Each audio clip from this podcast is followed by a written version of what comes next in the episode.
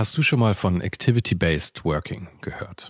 In einer sich ständig weiterentwickelnden Arbeitswelt bietet dieses Konzept nämlich eine flexible und auch effiziente Antwort auf die modernen Anforderungen an Arbeitsplatzgestaltung und Zusammenarbeit. Und die Serviceplan Group ermöglicht mit diesem Konzept seinen Mitarbeitenden, ihren Arbeitsplatz nach ihrem eigenen Bedarf und Tätigkeit zu wählen. Klassischer Schreibtisch, abgeschirmter Bereich oder gemütliche Couch. In den Houses of Communication findet jeder den Spot zum Arbeiten, der ihr oder ihm am besten liegt. Von Fokusboxen über Phoneboxen bis hin zu Meetingräumen findet so jedes Team die passende Umgebung, um produktiv und kreativ zu arbeiten.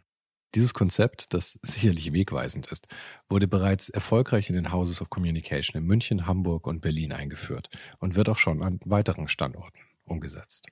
Und wer würde nicht gerne auf so eine flexible Art arbeiten? Also schau mal auf der Karriereseite von Serviceplan vorbei. Den Link dazu findest du direkt hier in den Show Notes dieser Folge. Und vielleicht kannst auch du dann bald schon in den Genuss von Activity-Based Working kommen. Also bei Gestaltung ist es so, dass jedes Kind und jeder Mensch diese, diese Mechanismen, wie Gestaltung funktioniert, äh, inne hat. Mhm. Aber nicht jeder Mensch kann ein Auto reparieren.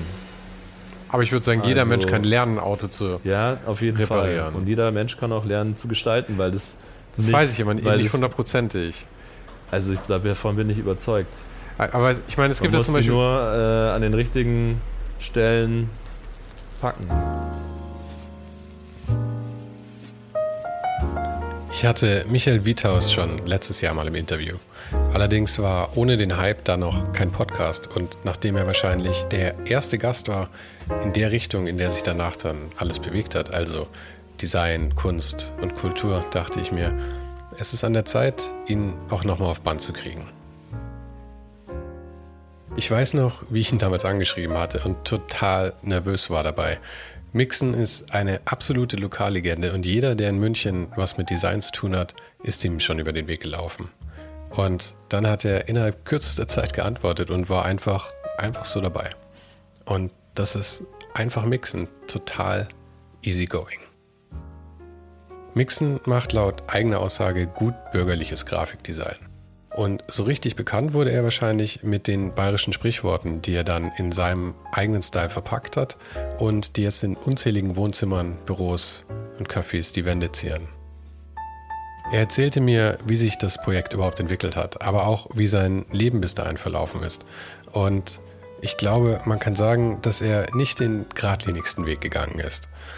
Aber besonders das macht ihn jetzt vielleicht auch als Dozent so interessant. Aber auch darüber, also seine Lehrtätigkeit, unterhalten wir uns in dieser Folge. Und wir verraten außerdem auch, wie man das perfekte Spiegelei zubereitet, wenn man thailändisches Essen mag. Denn Mixen ist selbst halb Thai. Falls du den Podcast noch nicht abonniert hast, ist jetzt der beste Zeitpunkt dafür. Jede Woche ein offenes und ehrliches Gespräch mit Menschen aus Kunst und Kultur. Abonnier den Podcast also jetzt gleich kostenlos in deiner Lieblings-App. Und falls du ohne den Hype unterstützen möchtest, kannst du das auch sehr gerne tun. Und zwar auf patreon.com slash ohne den Hype. Und dafür gibt es dann auch noch Bonusmaterial und Sneak Peeks für dich. Oder indem du für den Podcast ein Review hinterlässt und auf Social Media folgst und likest. Ich weiß wirklich jeden Support zu schätzen. Und jetzt viel Spaß mit Michael Wiedhaus. Weil diese Settings waren schon gut, wenn es halt eine schöne Wohnung ist ja. oder was. Aber, aber, hier ist ja auch cool eigentlich, ja, ja. oder? Passt auf jeden Fall zu mir, glaube ich. Ja. halt so eine fancy Butze. ja, mit dir ist ja eh lustiger, wenn man halt hier durch die Stadt fährt. Ich meine. Es hat sich halt heute irgendwie angeboten und ich glaube auch, ja, irgendwie. Dass man jetzt meine Sachen abklappert, war jetzt. Äh, naheliegend. Nee, also für mich nicht. Keine nee. Ahnung, so, hey, machen wir mal eine Sightseeing-Tour für meine Sachen. Aber ich hab's mir Sondern eher, ich hatte halt eher Freunde besucht oder halt so mhm. Orte. Aber das die, läuft ja aufs selbe raus. Für die, für die ich arbeite oder so, ja. ja. Aber es läuft ja aufs selbe raus dann eigentlich, weil für die Freunde arbeitest du auch immer, dein Zeug hängt dann halt auch immer überall da. Hier hinter ja, dir, die Flaschen sind alle von dir wieder. Ja. Lass ja. mal kurz Revue passieren. Wir haben angefangen ähm, Weißwurstfrühstück am Viktualienmarkt bei mhm. Manuela Telcik heißt der Laden. Das war also münchnerischer Witze eigentlich nochmal als das? Institution. Aha. Also da nehme ich auch immer, wenn man Besuch hat, ist äh, so das. Muss ich wegtun? Na, na, alles gut. Ähm, Ja, wenn man Besuch hat, ist es eigentlich ziemlich dieselbe Tour, fast mhm. schon. Dann sind wir zum Kasper Plautz rüber. Für die, also die ja. machen, machen Ofenkartoffeln, sehr fancy Ofenkartoffeln. Ähm, auch am Viktor Adimarkt. Für kreativ. Die sehr kreativ. und für die hast du die, äh, das Schild auf jeden Fall gemacht. Sonst noch Ja, was? Schild und ein, ein so ein, ein so ein, auch äh, zwei Schilder eigentlich. Mhm. Ja. Dann sind wir weitergefahren zum So Hot Right Now. Mhm. Ähm, der Skate Shop, in dem du oder für die du sehr viel arbeitest, du bist nicht mehr im Laden, glaube ich, jetzt. Seitdem nee, im Laden nicht. Ich mache jetzt nur noch Grafik. Mhm. Aber bin da seit Tag 1 äh, angestellt mhm. auch. Also. Und von da aus sind wir noch zur Robinson Bar am ja. Gärtnerplatz. Genau. Also es ist alles ziemlich, ziemlich Munich Central Hipsterviertel, muss man sagen. Ja, kann man das Wort Hipster noch benutzen? Es ist noch zeitgemäß. Ah, es ist noch zeitgemäß. es sind halt Läden, die man vielleicht kennt, wenn man sich mit bestimmten Dingen beschäftigt. Ja, aber ich meine, man kann, ich meine, dann klingt zwar meine eigene Oper, aber es ist halt das hippe Viertel, oder? Das ist, äh, war schon immer so das Ausgeviertel, würde ich jetzt mal sagen. Aber ja, aber so richtig geworden ist es ja erst so Ende 90er, Anfang ja, 2000er. Oder kann ich, ja. Davor ist mein Schwabing abgehangen. Ja, genau. Das, da bin ich noch ein bisschen zu jung. Ja, ich eigentlich auch fast. Ja, also wobei. Manchmal haben wir den so Weg die, noch dahin gewagt. Ja, Schwabinger 7 war ich schon. Gerade so äh, erst Mal in die Stadt reingefahren. Doch, Crash, Schwabinger 7. Ja, ja, da Crash, kann man, genau. also, glaube ich, geht vielen Münchner so, die da angefangen haben, ihre ersten Aha. alkoholischen Getränke zu sich genommen zu haben. Ja, ja, ja da war auch. Ja, auf jeden Fall jetzt Gärtnerplatz. Also, das Gärtnerplatz, ist halt. Genau ja. Dann waren wir in der Robinson Bar eben, wo eins der wahrscheinlich meist fotografierten Motive von dir hängt, uh, Bukowskis Favorite Drink. Alkohol, ja. Genau. Genau. Das hängt da schon eine Zeit lang. Und ähm, jetzt sind wir im Usagi. Ähm, ja. Wo es offensichtlich feines Essen gibt, wie du mir gesagt hast. Ich werde es mhm. mal ausprobieren müssen. Bisher war ich noch nicht da. Ja, auch modern inspirierte japanische Küche. Also kein, kein Sushi oder ein Ramen-Restaurant, sondern ein Izakaya nennt man das. Mhm. Ähm, man kann es, glaube ich, so beschreiben, es ist die äh, japanische, japanische äh, Art einer Borzen, wo man äh, primär zum Trinken reingibt, aber es was zu essen gibt. Ja, ah, japanisch Borzen, das ist gut, ja. Also, ich war noch nie in Tokio, aber ein Kumpel von mir, der dort lebt, der hat einen Izakaya, wo er immer ist und äh, ich sehe da nur so aufgetürmte Whisky-Soda-Gläser und die, die türmen dann die Zitronen so auf. Mhm. Und jeder Tisch macht es und man gibt dann an, wie viel man saufen kann. Okay. Aber wird, wird, wird auch so abgerechnet dann über Zitronen? Ich weiß oder? es nicht. Da, äh, das weiß ich nicht. Aber auf jeden Fall gibt es da auch immer sehr gutes Essen. So ist es hier auch. Also äh, Drinks, ähm, sehr viel Wein und äh, ja, überragendes Essen.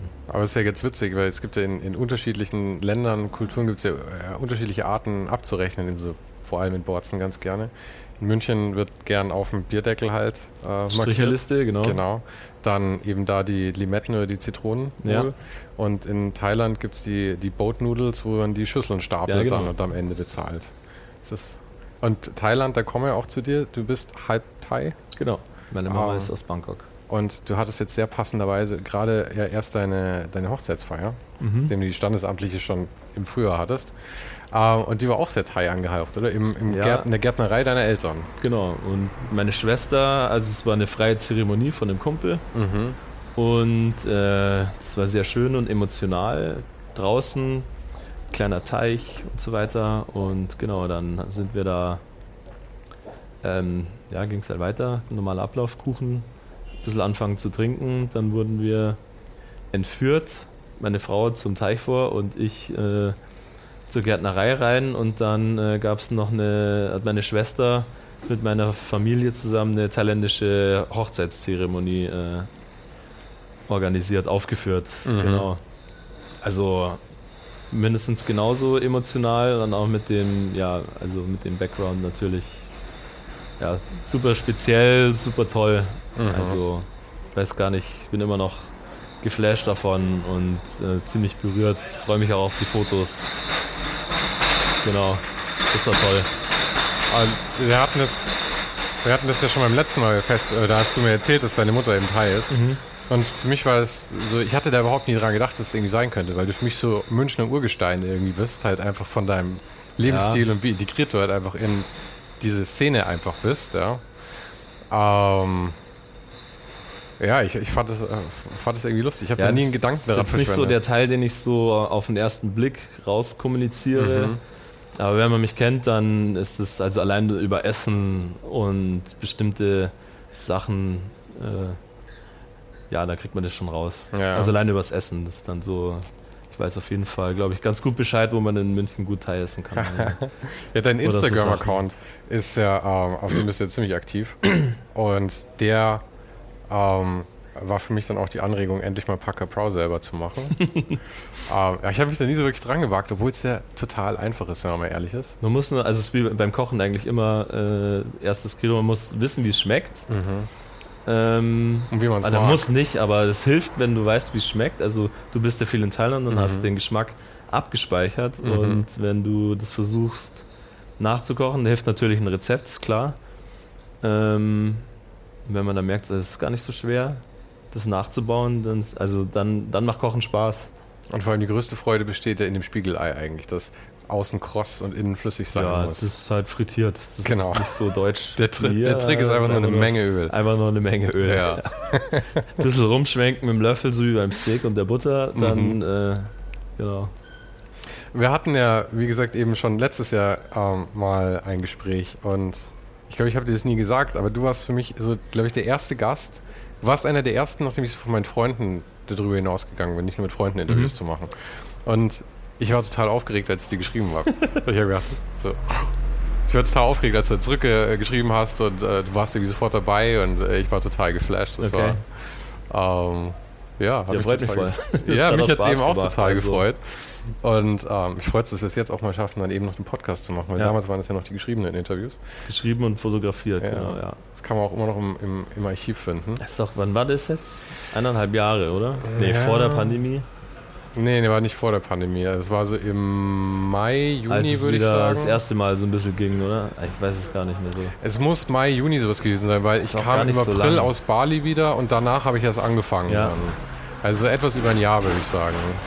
Aber es ist. Es kommen nochmal die Getränke vorbei. Ist, äh, ja, München, München Glockenbachviertel, Anlieferverkehr bis Mittag. Eben, es ist. Jetzt ist auch 1 Uhr, das ist, das ist das Leben hier. Ähm, was wollte ich jetzt eigentlich sagen? Wo sind wir stehen geblieben? Ach, bei dem Gespräch. Letztes- Gespräch, ja. War ja auch für dich so ein Start für das Ja, Podcasting. voll. Also Voll. Und äh, da haben wir natürlich schon eine Menge Sachen abgebacken, aber ähm, ich finde, dein, deine Geschichte ist eigentlich auch bunt genug, dass wir rück noch mal ein bisschen durchgehen okay, können. ja. Ähm, es war ja, es war ja auch eine Menge Scheitern dabei irgendwie. Oder eine Menge Umwege, sagen wir mal. So mein äh, Werdegang, Lebenslauf. ist- Ja, ja. Und es war alles sehr Freestyle. Und es ist heute noch alles sehr Freestyle eigentlich, würde ich sagen. Was ich, Ja, ich nehme, wie es kommt, glaube ich. ja. So ein. Aber ich finde, du bist ein gutes Beispiel dafür, wie es halt gut laufen kann. Oder wie es- man es halt schaffen kann, dass es gut funktioniert und man seinen eigenen Weg gehen kann. Deswegen würde ich es ganz gerne einfach nochmal so ein paar Ja, gerne. Also, also Punkte für mich hat abreißen. es, für mich funktioniert es so, wie es halt, wie ich es halt mache. Mhm. Für andere ist das wahrscheinlich äh, total kompliziert, stressig oder also da muss jeder für sich halt gucken, aber es ist halt über weiß jetzt nicht, ob du jetzt äh, irgendwo anfangen willst oder ich fange jetzt einfach also das Skate Shop Ding war für mich so die, die erste Art Kontakte zu knüpfen, ohne dass ich das wollte. Das, äh, du stehst im Laden den ganzen Tag Mhm. und lernst Leute kennen, plus ausgehen und dann halt so ein Interesse zu entwickeln für Gestaltung. Und, oder das war schon da über Skateboarden, aber ich wusste nicht, oder wusste nicht, oder wollte das nicht als Beruf, konnte ich mir nicht vorstellen. Und dann durch ein paar Stellschrauben entwickelt sich das dann halt so, ja. Und dann kommt man von einem zum anderen. Aber Irgendwie. wie alt warst du, als du im Skate Shop angefangen hast mit der Grafik? Ja, die Frage habe ich befürchtet. So, äh, ich, ähm, muss ich, ich wollte eigentlich vorher nochmal nachschauen, wie, wann das, wie was war. Ähm, ich habe mein Abitur nachgemacht, nach, also meine, ich habe Realschule abgeschlossen 2000. Dann habe ich dreieinhalb Jahre Lehre, S-Bahn München. Dann äh, Was im Nachhinein immer noch so herrlich random ist einfach. Energie, ausgebildet, IHK geprüfter Energieelektroniker für Anlagentechnik, Mhm. S-Bahn München. Und ähm, genau, dann war ich da Geselle fast ein, ein Jahr ungefähr. Ähm, also viereinhalb Jahre. Dann ein Jahr habe ich bei meinem Papa in der Gärtnerei gearbeitet. Nochmal ein halbes Jahr mit Research oder irgendwas verbracht, wie ich jetzt meine Zukunft gestalte. Dann sind wir bei Ich habe nicht drei, mitgezählt. vier, fünf, sechs Jahren. 2006 müsste das gewesen Mhm. sein. Dann Abitur nachholen auf der auf der Boss in München, Boss Technik, Mhm. Bossbahnhof. Äh, genau, und ab da habe ich angefangen im Gutsdorf in der Ockhamstraße als Nebenjob ähm, im Skate-Shop zu arbeiten.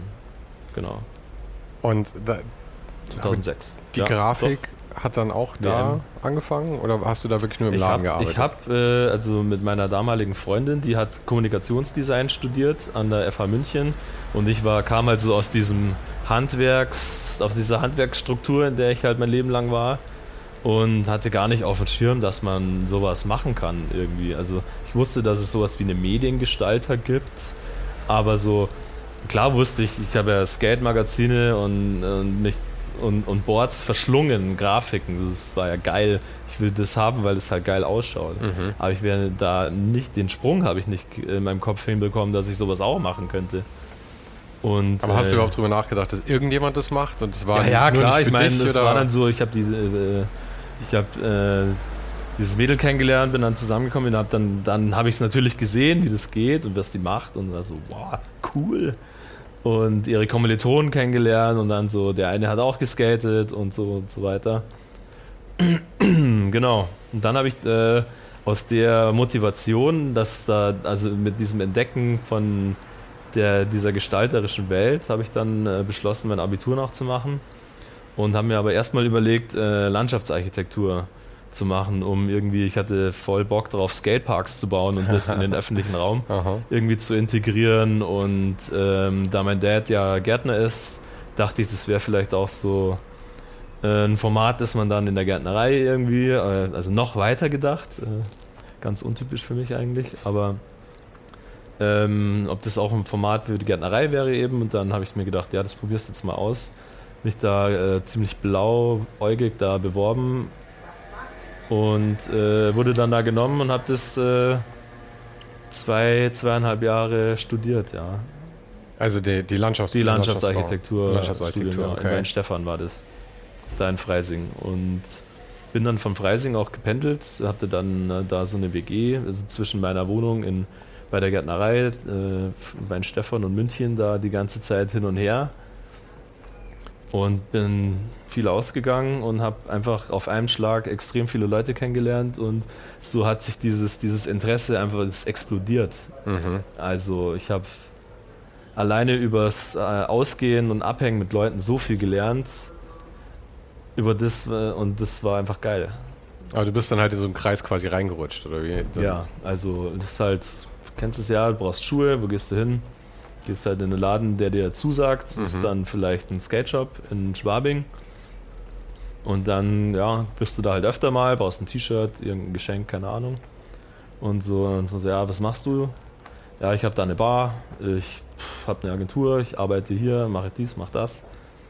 Aber dafür Und- muss man ja schon auch von, vom Naturell her ziemlich, ziemlich sozialer Typ sein, irgendwie damit. Na, ich komme ja nicht, ich bin ja nicht ausgekommen. Also, schüchtern, kam ja vom Land. Du bist Aha. halt, fühlst dich halt als, als Bauer da so, pendelst jeden Tag mit der S-Bahn rein. Das ist natürlich was anderes, wenn du in der Stadt bist und Barkeeper in der ersten Liga, so wie der Robinson, halt einfach der coolste Hund am Platz. So. und du denkst dir, ja, wo kommst du her? Ja, ich wohne in Markt Schwaben. Ah ja, mhm. ja, gut, aber es ist natürlich jetzt Also- so eine Zeit, so Anfang 20, wo das halt noch irgendwie Ja, interessiert. da Ich meine, es, jetzt. äh, jetzt ist scheißegal, aber ja, äh, so Vorzeit Internet irgendwie so gab es keinen keinen digitalen Austausch. Man musste Mhm. oder man ist, es gab es nur vor Ort Ausstellungen, irgendwelche Events, Bars, Clubs. Da hat man sich getroffen oder Stores, mhm. Skateplatz, ja. Und dann hast du ähm, das eben studiert. Und wie, ging's, wie kamst du dann letzten Endes zu der Grafik dann tatsächlich? Also das, ähm, ja, ich habe dann das, äh, die, also ich war ges- gestalterisch im Studium eigentlich passabel, jetzt nicht der Überbringer, aber, ähm, aber ganz gut. Das ist mir auf jeden Fall leicht gefallen, aber Naturwissenschaft ist ein gepaartes, also ziemlich gleichwertig betrachtet. Ist ein Teil ist Gestaltung, der andere Teil naturwissenschaftlich. Das hat auch voll Spaß gemacht, nur die Profs waren ziemlich, äh, waren ziemlich krass. Also das sind dann Grundlagen des Landschaftsbaus, das ist ein, der, ein Grundlagenfach am Anfang von Landschaftsarchitektur und der Prof war so voll, ja, das, der war der Gottvater mhm. quasi davon irgendwie, eine Ikone seines Fachs. Professor, jeder kennt den, der äh, Landschaftsarchitektur. Das ist doch cool, äh, oder? Das klingt, so, klingt ja, ja, voll geil. Äh, extremes Wissen, Aha. fachlich kompetent, Prüfung asozial. also, äh, und ich da natürlich da überall unterwegs gewesen, auch keine Party ausgelassen, äh, natürlich. Und dann, äh, ja, das kann dir dann schon das Genick brechen. Also war das tatsächlich dann fachlich zu fordernd mit deinem Lifestyle ja, wahrscheinlich, kombiniert? wahrscheinlich auch. Äh, ich habe mir gedacht, ja, die, die, erste Prüfung schreibst du und dann äh, konnte ich nicht mehr schieben. Mhm. Wahrscheinlich, wenn ich jetzt äh, ab und zu denke ich drüber nach, wenn ich jemanden treffe, mit dem ich da früher oder, oder schreibe, äh, mit dem ich da studiert habe, so ja, wenn ich wenn man geschoben hätte, ein paar Prüfungen, hätte man das auf jeden Fall auch mit dem Lifestyle äh, durchbringen können. Mhm. Aber man hat halt irgendwie falsch, falsche Taktik. Mhm, okay. Aber ist ja auch egal. Deswegen, äh, ich bin dann da durchgeflogen und dann, ja, okay, was machst du? Hab dann versucht, äh, mir eine Mediengestalterlehre an Land zu ziehen mit irgendwas Anfang 20. Äh, ja, wurde nirgends genommen, weil zu alt für eine, für eine Lehre und äh, habe dann angefangen, habe dann gesehen, dass man das nebenberuflich studieren kann äh, in, auf der IKV Akademie mhm. in München, genau. Dann habe ich ein Und das ist ja auch, gemacht. Wo, wo du jetzt hm? unterrichtest, oder? Genau, da unterrichte ja, ich jetzt auch. schließt sich dann der Kreis ja. am Ende. Und genau. Ich habe zu der Zeit ein Praktikum gehabt in, äh, in so einer random Agentur über die Arbeitsamtsseite. Mhm. Ähm, so verzweifelt war ich. Und die haben mich dann äh, fest angestellt und mir ermöglicht quasi, dadurch, dass es als Weiterbildung da äh, weitergelaufen äh, ist, da äh, das zu machen. Aber wie lang warst du bei der Agentur dann? Bei der Agentur ähm, war ich zweieinhalb Jahre. Okay, weil wir haben uns ja auch schon, schon äh, vorher mal unterhalten und wir sind ja beide ich glaube, für uns ist das Agentursystem nicht unbedingt gemacht, sagen wir es mal so. Also du warst nicht, nicht ganz. Also habe ich auch vorher schon gesagt, es kommt auf die Agenturen, also mhm. kann ich mir schon vorstellen. Aber ja gut, jetzt, jetzt nicht mehr. Aber aber ähm, jetzt kommt der Chef. Ja, der, der Chef. Müssen wir nochmal nachfragen, ob das okay ist. nee, ähm, ja, was heißt nicht gemacht? Ich, in der Agentur habe ich mich total wohl gefühlt, aber ich habe immer dasselbe gemacht und es war dann so, mhm. Das äh, wurde nicht mehr gefordert und dann habe ich mir was anderes gesucht. Wie groß war die Agentur? Ja, mini klein. Also es war eine Unteragentur von einer größeren Agentur Aha. und wir waren ein kleines Team. Es hat, ich habe so viel gelernt in, innerhalb kürzester Zeit und war also allein so was Arbeitsethos. Also die haben, die hatten quasi einen Arbeitsethos von eines Handwerkers, auch so mit Pausen strikt einhalten mhm. und nicht keine Überstunden machen und so. Und es war so, ja, du musst es so schaffen, dass du, du, musst so produktiv und schnell arbeiten, dass wir nicht alle äh, länger sitzen müssen und so, mhm. so Sachen halt. Aber das ist ja cool. Ich meine, das ist ja gerade eigentlich was, was in den Agenturen häufig nicht so kommuniziert wird, sondern bleibt halt so lange sitzen, bis es fertig ist. Ich habe jetzt nicht so den Einblick und will auch nicht alle über mhm. einen Kamm scheren, aber ja, da war das so. Ich habe viel gelernt und bin dann in den Verlag gewechselt und dann auch irgendwann nach drei, drei vier Jahren äh, immer dasselbe machen, immer denselben Titel gestaltet. Das heißt gestaltet, Sachen eingefügt und hin und her geschoben, dass es passt. Und äh, genau, aus der Langeweile in dem Verlag ist dann der Butter entstanden und ähm, ich habe immer weiter in Sketchups gearbeitet und dann war da kam dann irgendwann mal so das, was heißt das Angebot so, ja, magst du nicht mal ein T-Shirt für uns machen? Und das war dann so der Startschuss. Und dann sind wir dann bei 2012 oder so. Ist ja auch wurscht. Aber da erzähl noch mal was zu der Butter, weil das ist ja so das Projekt, mit dem du irgendwie so deinen dein Style gefunden hast, oder? Ja, da konnte ich mich mal ausdrücken, so mit dem, mit dem meinem bayerischen Background und wie, auch so wie ich bin, weil das prägt mich hier, was München mit mir gemacht hat, also hier aufzuwachsen und eben auch im Nachtleben und hier groß zu werden, quasi als Heranwachsender. Und da hatte ich dann irgendwie was gefunden, womit ich mich äh, ausdrücken kann, so ein bisschen. Was halt mir mehr entspricht, als jetzt äh, das Burger King Magazin zu machen. Mhm. Damit konnte ich mich nicht so, natürlich nicht identifizieren, aber das war eine Sache, da konnte ich sagen, das war meine Idee und das ist mein Ding. Und das Projekt hat, ging von Anfang an so los, dass du im Prinzip so äh, bayerisches Sprachgut und äh, genommen hast und halt einfach selber ähm, visuell umgesetzt hast. Ich habe es gesammelt und äh, in so einem Buch. Ähm, die Story war, ähm, wir waren in einer Bar und ich sag irgendeine Situation, ich sag Jamai aus einem Kontext heraus und äh, der Gegenüber war nicht aus München und hat nicht kapiert, was das heißen soll. Und äh, für mich ist, also für dich auch, das, der Ausdruck das Normalste von der Welt.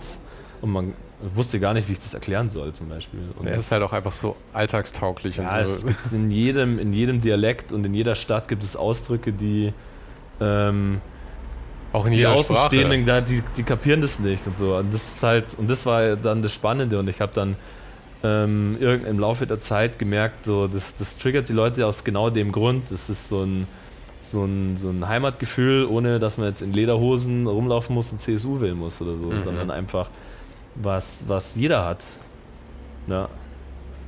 Und genau. Und es kam dann, ich habe dann eine, eine, Zeit lang Ausstellungen organisiert mit Freunden und habe das dann immer wieder platzieren können dadurch. Und es haben dann viele Leute gesehen und es wurde gekauft. Und ja, mittlerweile mache ich Merchandise damit, habe einen, äh, einen Online-Shop und werde dann auch für Typo, für diese Typografie, diese eigene, die das hat, ähm, die ich da entwickelt habe, das heißt entwickelt, die ich da einfach spontan gemacht habe, ähm, werde ich auch gebucht. Also ohne, jetzt auch ohne bayerischen mhm. Hintergrund, sondern die wollen das für, jetzt habe ich kürzlich in, der, in dem Font quasi ein Logo für ein Restaurant gemacht. Wo ist das Restaurant? Das ist, uh, ähm, in München oder? Ja, ja, das ist in ah, München, Nähe Theresienwiese. Mhm. Äh, neues Ding, Bambule heißt es, von den Moral-Jungs. Moral ist ein in der Innenstadt ein an ein Street Art Museum gekoppeltes äh, Sterne-Restaurant. Ah, okay, okay. Das machen ja junge Leute, also ein modernes, junges Team.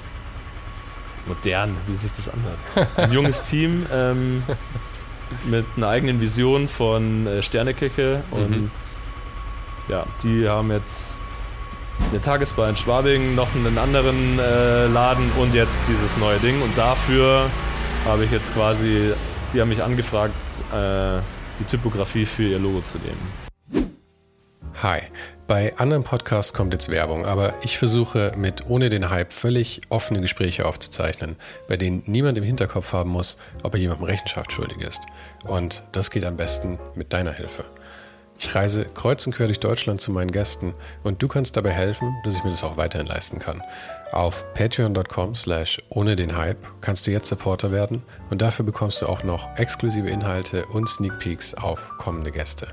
Unter anderem neuerdings auch ein Mini-Podcast, wo ich vor und nach dem Interview ein bisschen erzähle, was außenrum noch so alles passiert ist und wie meine Interaktion mit dem Gast vor und nach dem Interview war. Den Link dazu findest du auch nochmal in den Show Notes und auf der Website.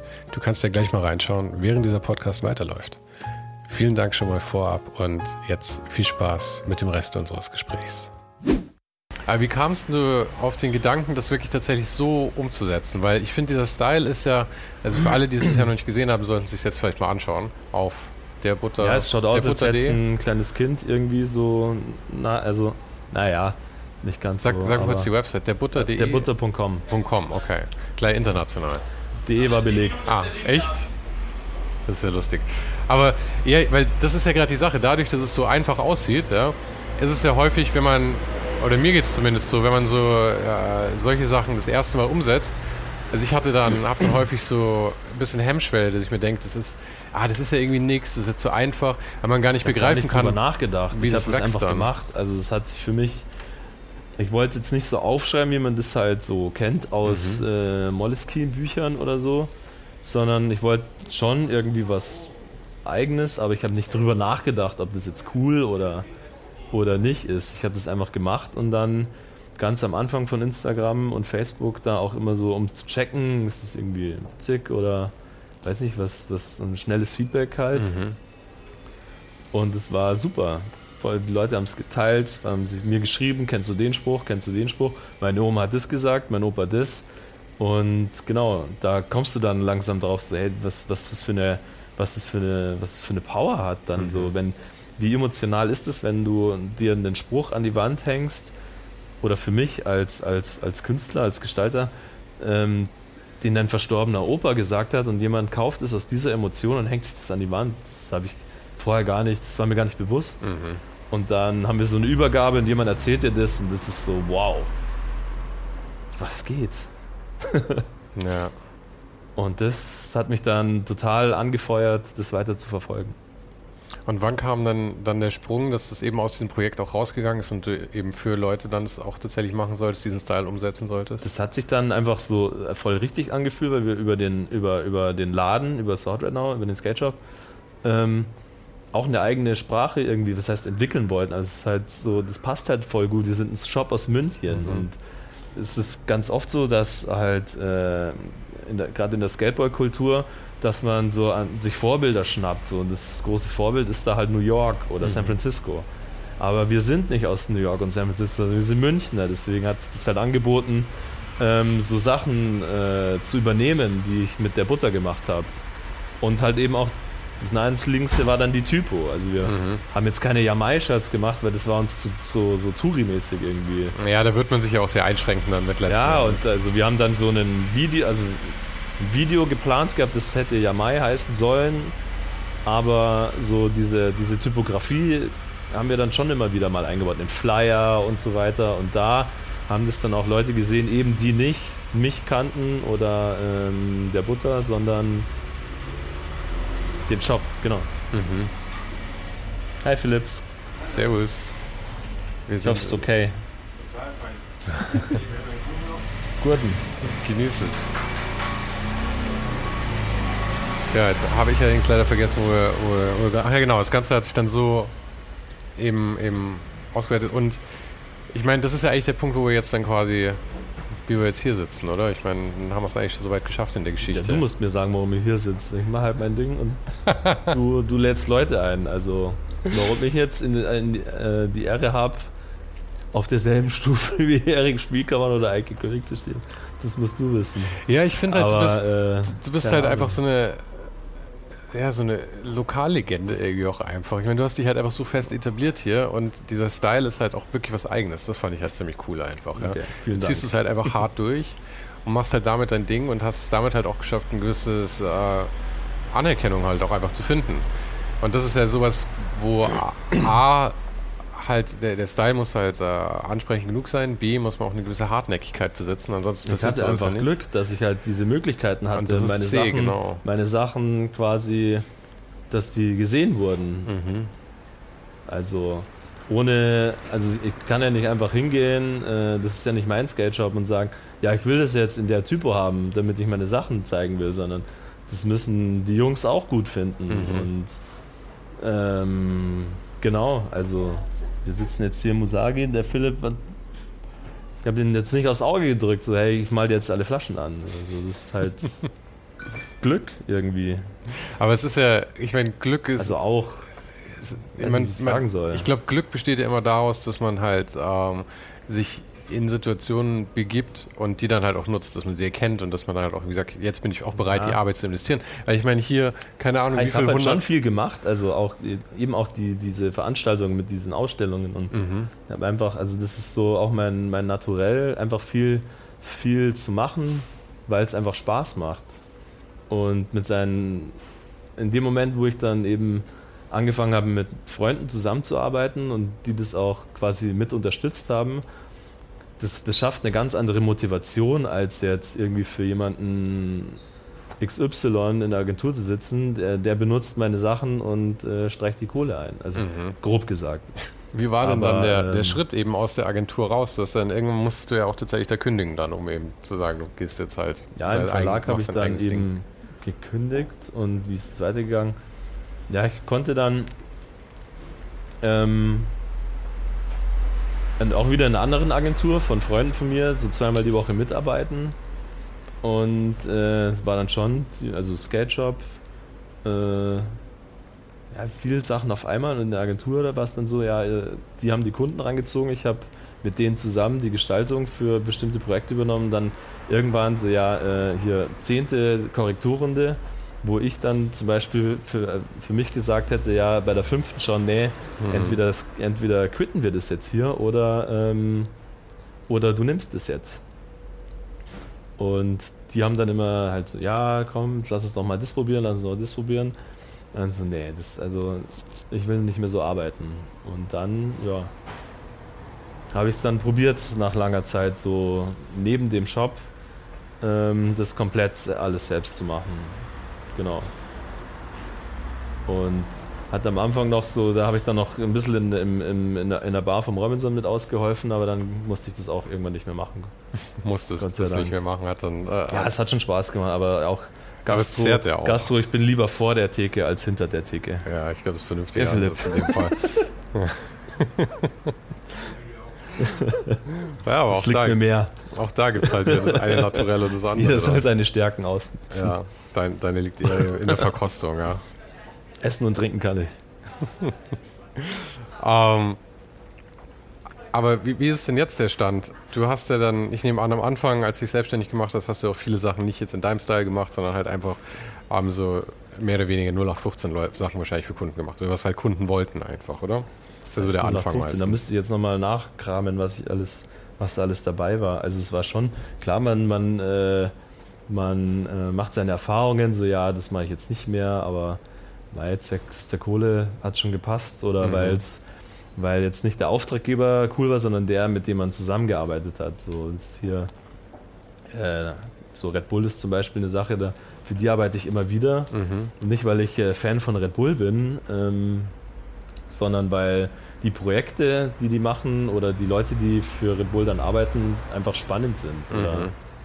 Und sich dann auch vielleicht finanziell ein bisschen lohnt. Ja, aber, aber wie, wie sieht die Arbeit denn so aus? Also wirklich rein visuell irgendwie? Hat es dann irgendwas zu tun mit dem, was eben jetzt Kommt so drauf an, ob man dann halt, so? äh, ob man rein quasi Dienstleistungen, Umsetzung, mhm. so ja, wir haben Visuals, wir brauchen jetzt, weiß ich nicht, für einen Contest äh, Bewertungsbögen, Einladungen, Flyer für Events und sowas. Da, Entschuldigung, da ist dann äh, nicht so viel von mir gefragt, sondern halt von dem, was ich handwerke kann. Mhm und dann gibt es wieder Projekte, die sagen, ja, wir wollen genau das, was du dir da überlegst. Aber findest du es gut, beides zu haben oder würdest du gern alles nur noch in Na, deinem Also ich merke schon, dass es mittlerweile eher so in die, in die Richtung geht, dass ich lieber ausschließlich das mhm. machen möchte, wo ich auch sage, okay, das ist 100% fein für mich. Aber das ist ja auch schon eigentlich fast nicht mehr so Grafikdesign, was du machst, sondern eigentlich Illustration oder fast schon, fast schon Kunst irgendwie, oder? Ja, ja. Ich suche dir einen Begriff aus. Also für mich ist es nicht wichtig, was, was ich mache, sondern dass ich was mache. Mhm. Und die Entwicklung kam halt, also du hast es nicht wirklich irgendwie gesagt, okay, ich, Nein, gar nicht. ich möchte es jetzt so steuern. Ja. Mhm. Ich jetzt, wenn ich mir jetzt in äh, den ganzen Illustratoren, die ich auf Instagram feiere, wenn ich die sage, okay, das sind Illustratoren und vergleiche das mit dem, was ich mache, dann sage ich so, ich, ich, ich zeichne und verdiene ein bisschen was damit und die sind krass. Also, Weil die deswegen würde ich jetzt nicht, also klar, man muss, man braucht Begrifflichkeiten, um Leuten klarzumachen und so eine ungefähre Idee zu geben, was man macht. Das ist leider so. Also, wenn du Koch bist, dann weiß jeder, okay, der kocht. Ja. Dann kannst du noch sagen, ja, ich kann bayerisch, ich kann äh, japanisch, ich kann das kochen. Äh, okay, aber so in, in gestalterischen Berufen ist es halt so, ja, was, was, was ist, welche Programme, bla, halt kannst du coden, kannst du dies, kannst du das.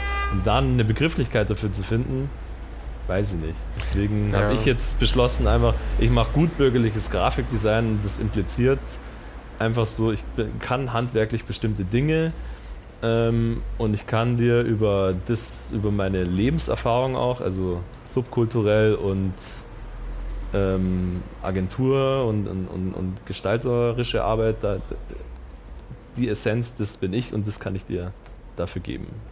Aber ich finde immer, das ist so für Geld, aber ich finde immer. Für, was weiß ich, ist ja Aber ich finde immer, das ist eh so die, der, der, Kern, den man irgendwie erst begreifen muss, aber dass eben all diese, ähm, die Kombination an Fähigkeiten und Erlebnissen, die man halt hatte, das ist eigentlich das, was, was einen halt besonders also oder halt attraktiv machen kann dann auch einfach. Ja, also ich, es gibt Leute, die, also es gibt, weiß nicht, ich saß mal in einem, äh, bei einem Designfestival hier und in München und äh, wo war das? Im Kongress, Riesenhalle, gell, sitzt da und habe mir so vor mich hin äh, geträumt, überlegt und so, die haben alle denselben Beruf wie ich.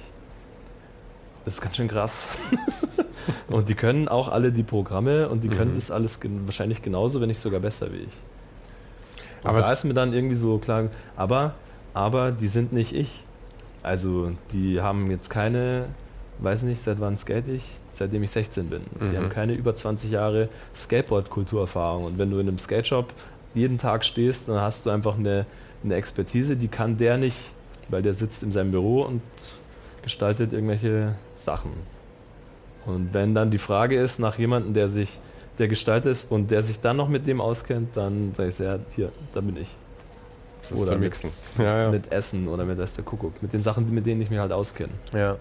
Aber ich denke auch, das ist die, die letzten Endes vernünftigste Methode, seinen Weg zu finden, dass man einfach sagt, weil eigentlich ist der Weg, glaube ich, schon immer da. Du musst ihn halt nur sagen, okay, ich sehe ihn und ich gehe da jetzt auch zufrieden entlang ja, und manchmal muss man halt leicht halt einfach korrigieren. Chancen nicht gesehen, also ich habe einfach gemacht und geguckt und zu ganz vielen Sachen Ja gesagt und da sind auch Sachen in die Hose gegangen oder hat man sich gedacht, ja, hätte ich mir sparen können, aber im Endeffekt ist die Erfahrung dann auch was wert, weil mhm. man am Ende einfach weiß, was man äh, mag, was man nicht mag. Ja, ja klar, man könnte natürlich möchte. auch immer, man könnte auch immer ein bisschen schönreden und sagen, ja, jede Erfahrung, es gibt bestimmte Erfahrungen, die man sich auch hätte sparen können. Ja, also aber wie du sagst, letzten Endes formt halt alles dann einfach das, wie du die Welt siehst. Funktioniert es einfach super, weil ja, ich kann mit meinen Freunden arbeiten oder aus der Arbeit entwickeln sich Freundschaften und äh, ich kann T-Shirts für das Usagi machen und dann am Abend, hier laufen alle Mitarbeiter mit meinem T-Shirt rum mhm. und, äh, und ich gehe ja sau gern essen. Da ist einfach äh, ein Traum. Das ist sau geil. Ja, die perfekte Kombination dann. Und jetzt, wo das immer mehr so in die Richtung geht, also sagen wir so, du wirst ja von Jahr zu Jahr erfolgreicher einfach damit auch, oder? Weiß ich nicht. Definiere Erfolg. Äh, okay, erfolgreich heißt, dass du, so. dass du genug Geld damit verdienst, dass du mehr davon machen kannst und weniger von dem, was du nicht machen möchtest. Ja, also ja. Das mal schauen, wo es hingeht. Also ich, ja, mal gucken. Also ich kann immer mehr das machen, was ich möchte. Und das ist für mich ein Riesenerfolg. Mhm. Und ich kann mit meiner Frau zusammen eine kleine Familie haben in München. Und wir kommen gut aus. Wir können ein, zwei Mal in Urlaub fahren äh, passt für mich. Also super. ja, aber genauso aber würde ich halt weiß, den Erfolg ich noch als Gestalter arbeite. Ich habe keine Ahnung. Irgendwann, ähm, ja, durch die Arbeit ähm, als Dozent sehe ich ja auch was, wo es wo es irgendwie so hingeht und da bin ich halt irgendwann raus mit 3D-Animation, Coding, äh, Instagram-Videos am Handy bearbeiten oder irgendwas. Da ist einfach irgendwann, für mich ist da einfach, das ist nicht mein Ding. Bis dahin solltest du ja aber eigentlich dann deinen Platz schon etabliert haben. Dann bin ich haben. in Rente, ja schon. Oder das. Ja. aber wie kam es denn eigentlich nicht. zu der Dozentenstelle da? Ja, ich war zwei Jahre quasi ähm, Nebenberuf. Ich war ja nie selbstständig komplett, sondern immer im, im Laden angestellt, mhm. ähm, äh, nebenberuflich selbstständig und habe da mit der Agentur coole Sachen gemacht und die haben mich dann irgendwann gefragt, ob ich Bock habe, den den Studierenden zu zeigen, wie ich mir meine Ideen rausleihe. Und dann dachte ich, die, die wollen mich verarschen. Mhm. Und dann äh, stand ich da plötzlich im Unterrichtsraum vor vier, fünf Studenten und äh, habe erstmal kein Wort rausgekriegt. Aber Moment, du warst also nicht mehr an der Schule. Wie, wie, viel, nee, nee, wie viel also Zeit war zwischen, du warst fertig da? Zwei, zwei Jahre. Jahre. 2010 habe ich abgeschlossen, 2012. Und 2014 habe ich dann angefangen mit der Dozentenstelle. Und wie kam das, dass sie dich noch auf dem Radar hatten überhaupt? Hattet ihr noch einmal Kontakt? Ja, ja, voll. Okay. Also, also auch da. Ich war dann auch immer bei jeder, also bei den äh, Diplomausstellungen und mhm. habe mich da schon öfter blicken lassen. Einfach zum Hi sagen, weil ich denen auch mega dankbar bin, weil die zur richtigen Zeit, mich zur richtigen Zeit einfach gefördert hatten, an dem ich extrem Bock hatte, ähm, dieses Gestalterhandwerk zu lernen und die mich da bedingungslos unterstützt haben. Aber der Moment also nicht ist ja nur bestimmt, die, auch mein Arbeitgeber, mein privates Umfeld. Also das war so, ich meine, du arbeitest Vollzeit, studierst abends, am Wochenende stehst du im Skate Shop, gehst Mhm. feiern. Das ist so, man kann dann nicht 100% Leistung über an allen Ecken und Enden bringen, aber ähm, jede, jeder Einzelne hat dann gesagt, komm, Mixen, passt schon, schlafst dich aus, äh, fast heim, schlafst dich aus, morgen geht's wieder weiter. Mhm. Und, so. und ey, das gefällt mir, lass uns das dahin bauen, mach, lass uns eine Ausstellung in der IFOC machen mit deinen Sachen. So, so, genau. Und der Moment war dann aber bestimmt Wahnsinn. ziemlich seltsam, eben als jemand gesagt hat, du, also jetzt, jetzt bild du mal ja, jeder Moment aus, so. Ja, ich will ein T-Shirt von dir haben. Der, der Moment, wenn ich das das erste Mal jemand fragt, ist so, okay, bist du dir sicher? Bei der Ausstellung auch. Also, es ist, äh, also echt jetzt. Also, Mhm. Und beim Dozenten, bei der Anfrage fürs Dozieren, was genau, das ist jetzt so, äh, was soll ich denen, was soll ich da erzählen? Ja, du erzählst einfach, wie, wie du das alles machst und das passt schon. Das mache ich immer noch. Und wie lief das dann? Die, die ersten, also du hast, gesagt, du hast kein Oh, Wort ja, man, man merkt dann einfach so, dass so, ja, ich, ich mache das so und die und das ist so völlig neuer Input für jemanden. Man über- äh, man äh, man vergisst es voll. Mhm. Also wenn du sagst, ja, so hier mit, mit deinem Technikkram, wenn, wenn sich jemand für Podcasts interessiert, ja, wie ist dein Setup und so, und du er, erklärst jemandem deine Expertise und der andere ist einfach völlig neu, hat neue, völlig neue Blickwinkel, ist völlig neu geflasht Mhm. und hat eine ganz neue Motivation, an Dinge ranzugehen. Und das ist so funktioniert für mich äh, so ein Lehrauftrag. So.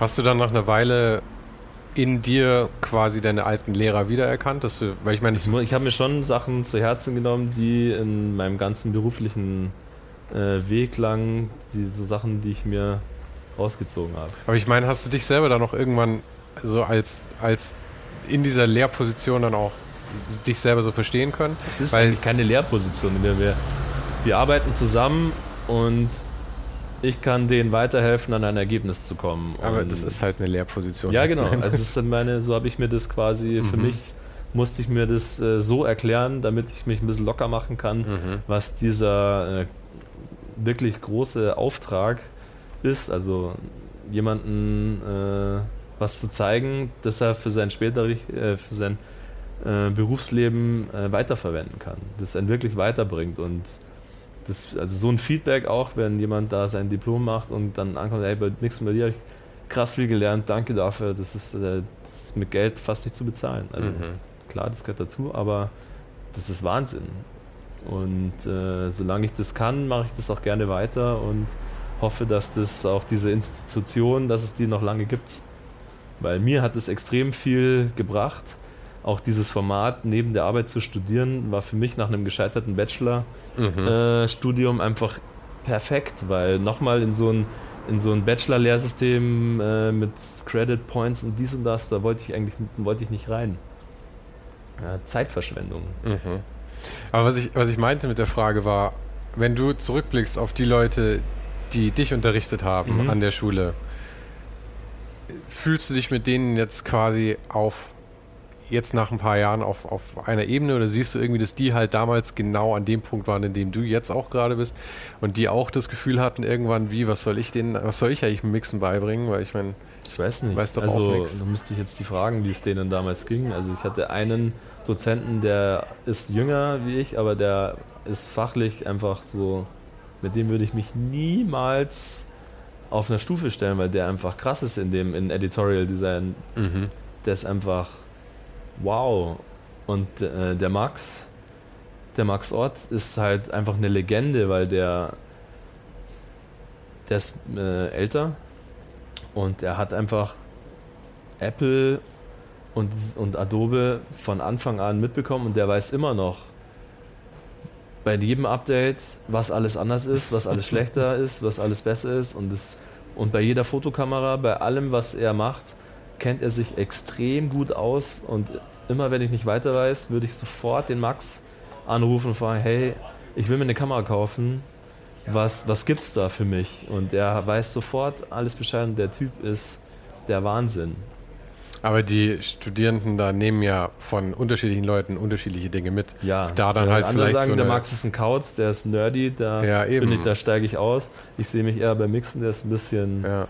in Anführungsstrichen cooler, äh, kennt sich irgendwie mit Sachen aus, mit denen ich mich mehr beschäftige. Mhm. Und ja, so ist es halt ein, bei uns, glaube ich, ein ganz rundes Paket, wie man ähm, Gestaltung studieren kann. Ein bisschen anders, als man es an, an der FH, an der Hochschule gewohnt ist, aber wenn, wenn das was für dich ist, dann passt es ja. Das Aber äh, ist, wie heißt denn dein, dein, dein Kurs dann, den du, den du gibst?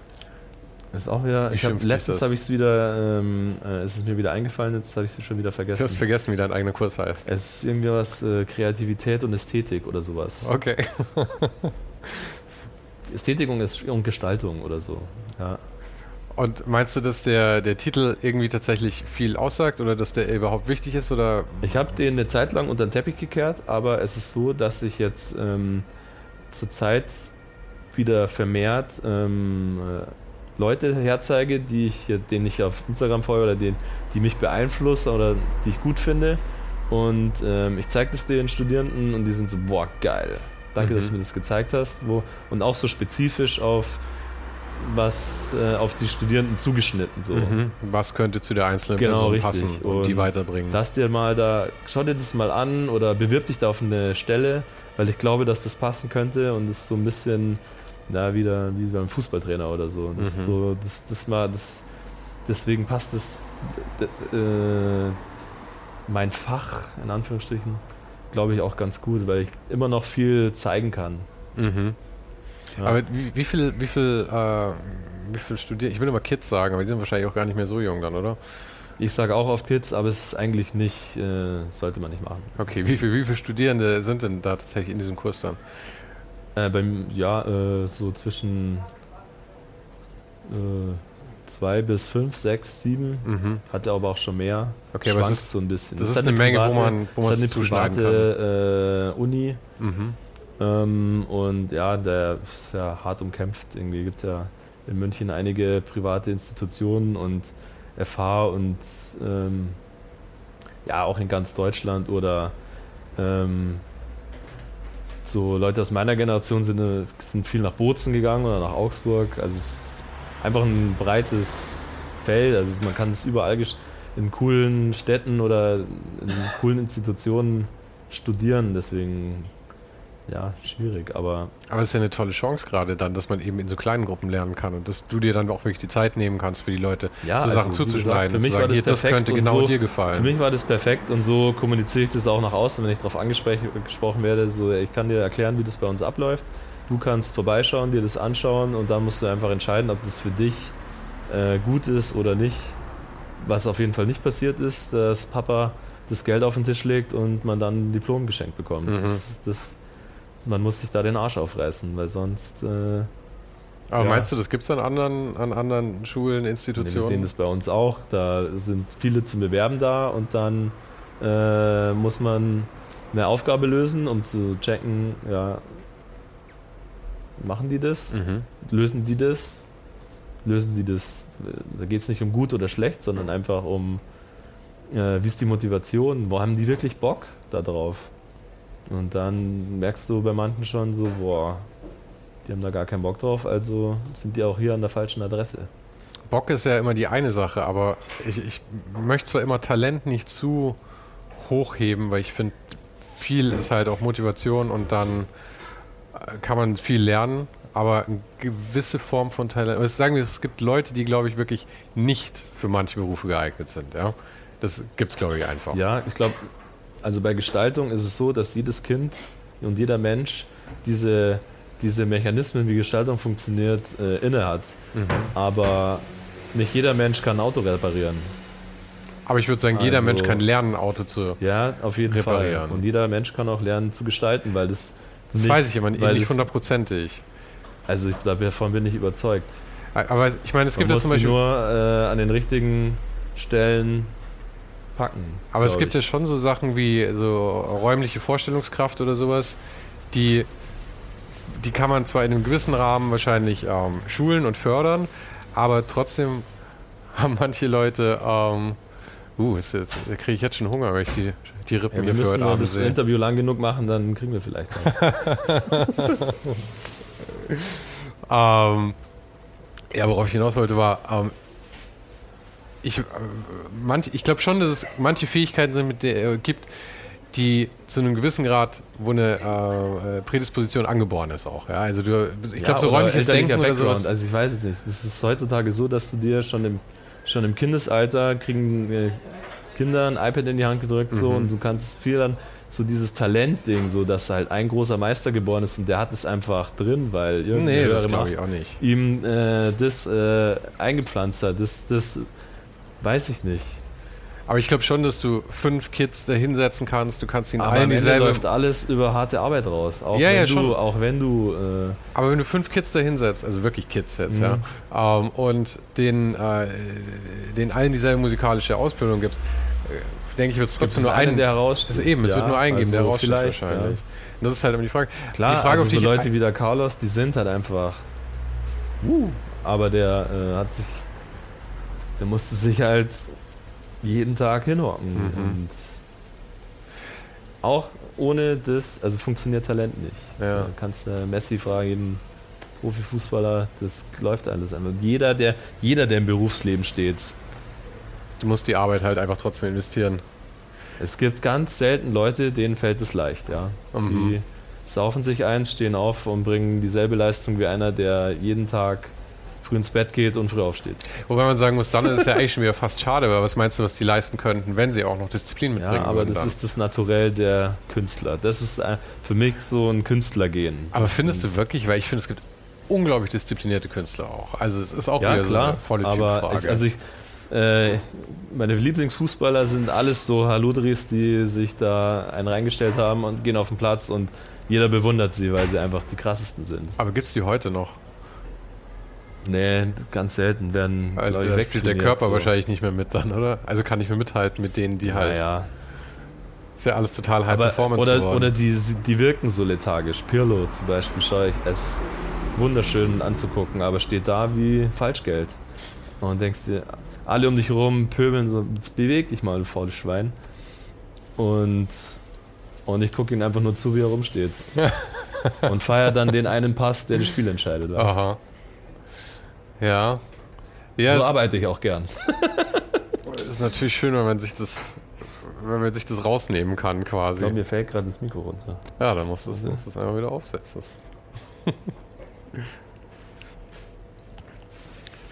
Geht's wieder? Ja, ja. Also es, es funktioniert wahrscheinlich auch, wenn du es Okay. auf dem T-Shirt hängen hast. Das ist das Schöne an dem Zeug. Mittlerweile ist die Technik so weit, dass man sich da nicht mehr allzu viel Sorgen drum machen muss. Okay. Ähm, ja, der Fußball ist ja eins von den Riesenthemen in deinem Leben eigentlich. Ich meine, du hast, du hast 60er-Tattoos, du hast 60er auf deinem, auf deinem Handy draufkleben. Ähm, äh, gehst da durch alle Höhen und Tiefen offensichtlich mit, weil ich, ich meine, ich verfolge Fußball formt- nicht, aber formt den, Fußball formt den Charakter. gibt es überhaupt noch eine Liga, in der die sind oder ist du schon aus Ligen draußen? Nee, nee, dritte, dritte Liga, also erst äh, niedrigste Profiklasse Mhm. und ähm, Hauptsache, Hauptsache Grünwalder Stadion.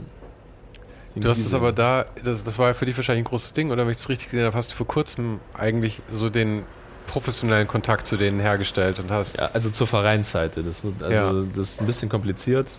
Ähm, Vereine sind mittlerweile aufgeteilt in einen kommerziellen Teil und in einen Vereinsteil. Mhm.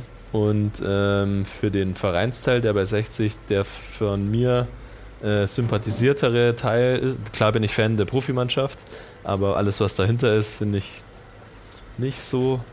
Ähm, aber beim Verein, das ist, äh, ja, also es war natürlich so oder so eine sehr große Ehre und ähm, ja, dafür, ähm, da denkt man sich, dafür habe ich mir so lange den Arsch aufgerissen. Für sowas, dass dann dein Herzensverein, den du dein ganzes Leben lang ähm, nachge nachgefiebert hast, äh, Fan geworden bist, bis zum Tattoo, dann, äh, dann so eine Anfrage kommt. Da Mhm. ist natürlich, das war toll. ja, ist halt so ein persönliches Highlight dann einfach, oder? Ja, da kann man schon sagen. Also der, der Coach der Profimannschaft hat sich ein Plakat von mir in die, ins Büro gehängt und mhm. als ich das Bild bekommen habe, da ist man dann schon so kurz, jetzt kann ich in Rente gehen. Das, was soll noch kommen? Aber ja, damit habe ich mich auch mit Mirko unterhalten, so ein bisschen, der ja für AC Mailand ähm, das Ziel gemacht hat. Der, also das ist so, ja, was kann da noch kommen? Mhm. Ja, aber da siehst du, ich meine. Aber da bin ich noch ein bisschen entfernt davon. ja, aber wer weiß, wer weiß, wie weit. Aber ich finde auch diese persönlichen Highlights, die sind ja eigentlich die, die es machen. Weil ich meine, da gibt es eben so die großen Aufträge, äh, die eben dann wie so ein Mirko Bosch dann eben kriegen. Aber das, glaube ich, kann dir niemals die Befriedigung geben, wie wenn deine Lieblingsmannschaft dann von dir was will. Das ist halt einfach was anderes. Also emotional ist es, also klar, also als Kind der 90er wäre Inter Mailand das ist auch, also absolut geisteskrank. San Siro, ich war einmal da, das, also. Und ja, das wäre schon, also klar, der Lieblingsverein ist äh, top off. Knapp drunter wäre wahrscheinlich auch Inter Mailand. Ja. wenn, wenn, wenn deine Sachen an der Außenfassade von San Siro hängen, also sorry, mhm. wie, wie, krass kann es werden? Mhm. Viel gibt es da nicht mehr. Nee. Grünwalder Stadion, ja. da sehen es vielleicht nicht ganz so viele Leute dann. Ist ja egal, ist ja dein. Ich sehe es und es reicht mir. Und meine Homies. Ja.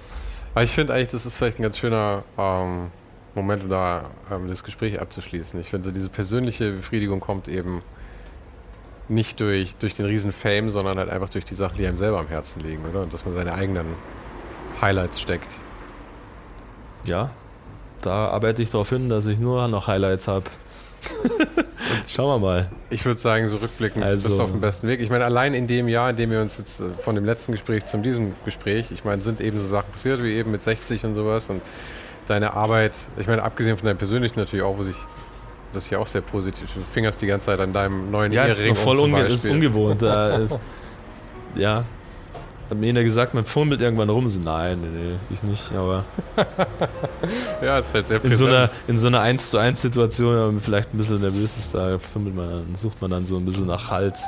Und ja, schön, dass der jetzt an meinem Finger ist. Und nicht nur da. In diesem Sinne, vielen Dank für das Gespräch. Danke dir für die Einladung.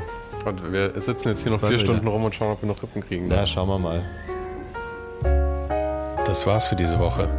Ach ja, falls du noch ein bisschen was aus dem Nähkästchen hören möchtest, gibt es jetzt für Patreon-Supporter jede Woche noch einen zusätzlichen Mini-Podcast, in dem ich ein wenig erzähle, was hinter den Kulissen des Gesprächs so passiert ist. Auch davor und danach. Und du erfährst einfach, wie es auch für mich so ein bisschen war.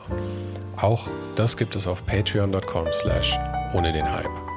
Vielen Dank auch an die neuesten Patreon-Supporter Sebastian Hennecke, Jan Schepp und Julius Kammerer. Aber natürlich auch an alle anderen, die mich schon länger auf dieser Reise begleiten. Nächstes Mal geht es dann weiter mit einem der großen Namen aus der deutschen Architekturszene. Und bis dahin wünsche ich dir eine schöne Woche. Bye bye.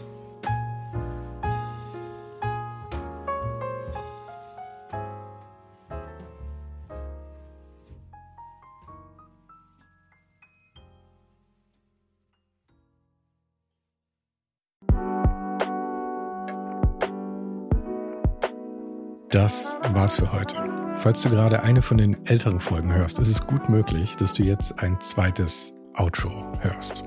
Lass dich aber nicht von mir verwirren. Ich bin gerade dabei, ein paar Änderungen zu machen und dafür muss ich 150 Folgen neu schneiden und nochmal uploaden. Du kannst dir wahrscheinlich vorstellen, dass das ein kleines bisschen dauert.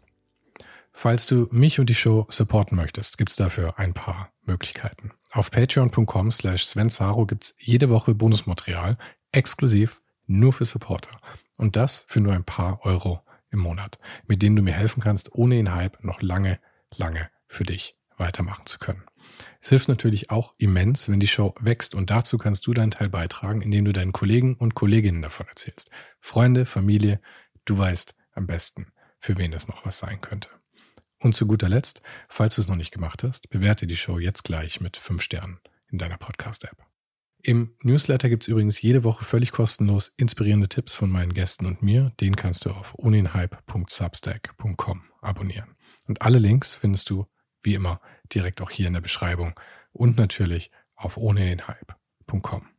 Im Archiv gibt's noch eine Unmenge anderer Gespräche. Unter anderem waren schon mit dabei Stefan Sagmeister, Mirko Borsche, Paula Schör, Mike Miri, Jeremy Format, Jonas Lindström, Mathilde Mutant, Olaf Heine, Eike König, Erich Spiegermann und, und, und. Scrolle einfach mal durch. Wir sind bei über 150 Folgen, wie gesagt. Und um ehrlich zu sein, kann ich selber kaum fassen, dass ich das Glück hatte, mit so vielen inspirierenden Menschen sprechen zu dürfen. Vielen Dank an Dominik Huber und Marc Capella von Moiré. Von denen stammt nämlich die neue Hausschrift der Show und die heißt GT Pressura. GT steht übrigens für Grilly Type, über die die Schrift zu mir kam. Und auch nochmal vielen Dank an Tobias Rechsteiner fürs Vermitteln. Der größte Dank geht aber natürlich an dich fürs Einschalten, fürs Zuhören und für deinen Support. Und wir hören uns dann hoffentlich nächste Woche wieder.